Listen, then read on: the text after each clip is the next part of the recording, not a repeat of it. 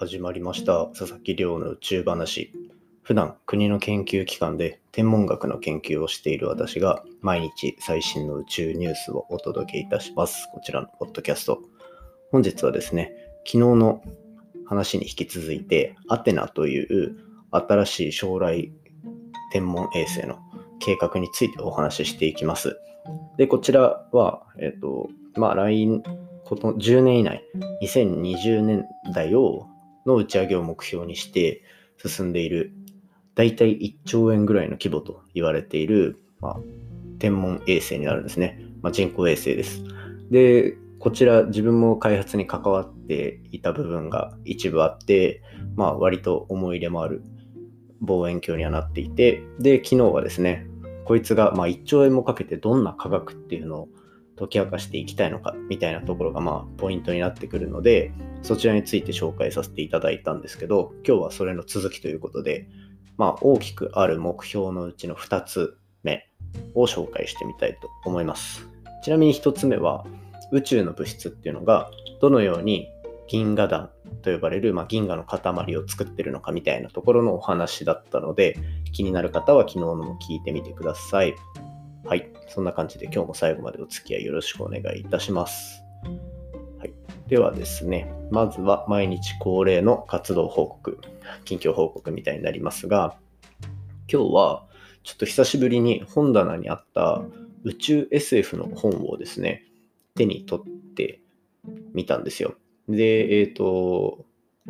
オービタルクラウドっていうえっと、藤井太陽さんっていう方が書かれてるものなんですけど、こちら知ってる方いらっしゃいますかね？これ結構個人的には宇宙 SF の中ではもう相当おすすめで、2016年に発行されたやつなんですね。で、なんか自分はハードカバーのやつしか、あ、まあどんな話かっていうと、なんかスペーステロ計画をのお話なんですよ。で、これ結構あの現実の名前みたいなのが若干もじられてたりとか、と、意外とこうなんだろうなちゃんとした物理の知識というか科学的な視点がしっかり含まれているので割とリアルに描かれてるんですね。でこれを修士の1年生とかの時に読んですごい面白いなと思って読んでたんですよ。ただえっ、ー、とこれを読んだ時は2016年とかだったんですけど今読み返してみたら、その舞台が2020年12月とかになっていて、なんかもう、その時未来の話だと思って読んでた日にちをもう過ぎてしまったと言ったところでちょっと衝撃を受けましたね。まあ、このスペーステロが関わってる。で、宇宙の物理的な部分っていうところを抑えた結構面白い作品になってるので、もしあの興味ある方は調べてみてください。オービタルクラウドっていう作品ですね。リンクのところに貼れたら貼っておきます。ぜひおすすめですので。で、まあそんな感じで今日はちょっと宇宙に趣味的に触れるみたいな日にしてましたね。そんな感じですけど、まあ、休みの日は休むっていうのが一番いいのかなと思って、こう研究は一旦お休みにして、ちょっと発信内容だったり、ノートの記事だったりっていうのを少し整えたりっていうのもやって、現在っていう感じになっております。なので、このポッドキャストも今日は9時20分と割と早めに更新できております。そんな感じですね。じゃあ早速今日の本題行っておきましょう。今日はですね、昨日の続き、アテナ衛星の、えっと、目指す科学的な成果っていうところの続きのお話をしていきたいと思います。簡単に振り返ると、まあ、アテナっていうのは、イーサヨーロッパ宇宙機関っていうのが計画してる、まあ、大型計画の一つですね。2020年代の後半ぐらいに打ち上げを予定していて、まあ、その開発に日本とアメリカも参加してる、まあ、世界的にこう上げていこうっていうものになってます。で、X 線望遠鏡になってるので、私が研究してる分野の、まあ、専門分野の人、あれですね、に含まれるものです。で、余談なんですけど、まあ、この X 線天文学って分野これは実は日本が結構リードしてきた部分っていうのはすごいあって今このヨーロッパだったりアメリカで新しいあの最先端の X 線天文学のこう検出機とかを開発してる人たちは学生の頃とか学生卒業してポスドクって言われる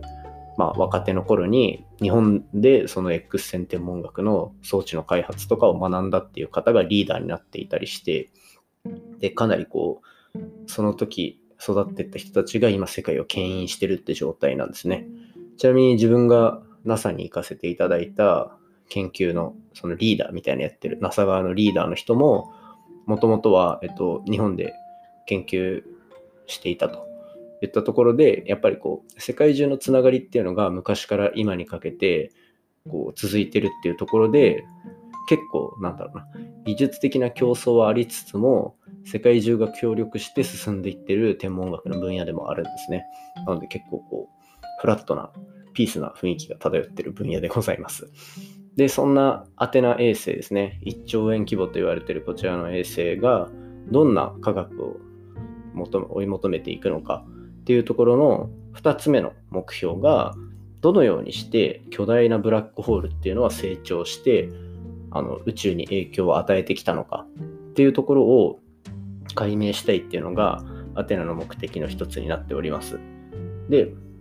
この私たちがいるこの天の川銀河とかもそうなんですけど、銀河の中心のほとんど、ほとんどの銀河の中心には巨大なブラックホールっていうのが存在してると言われております。で、物質を飲み込みつつ成長していくのがこのブラックホールって呼ばれるもので、まあ、イメージつくじゃないですか。単純にこうブラックホールって何でも吸い込むような印象があると思うんですけど、まあ、そんな感じで、その物質を飲み込んでいくときっていうのは、この銀河を想像してもらえばわかると思うんですけど、物を引っ張るときに自分も回転しながら物を引っ張っていくので、円盤みたいなのを形成していくっていうのが、まあ、ブラックホールの一般的な部分なんですよ。で、そういう飲み込む物質の量に応じて X 線が放射されるっていう特徴があります。これは何度か、まあ、ポッドキャストでもお話しさせていただいてるんですが、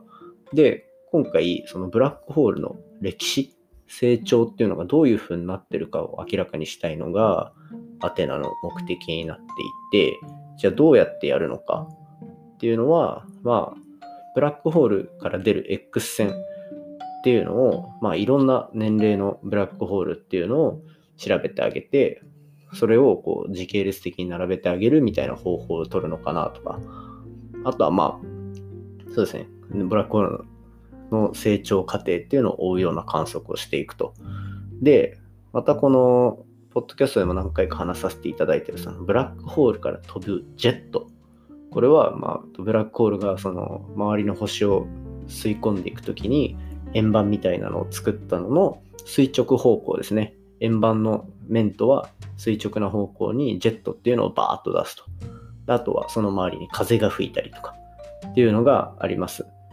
で、こういうのも、これって言ってしまえば、この吸い込んだものを外に吐き出す、一部吐き出すっていうところで、全てが吸い込まれてるわけじゃないんですね。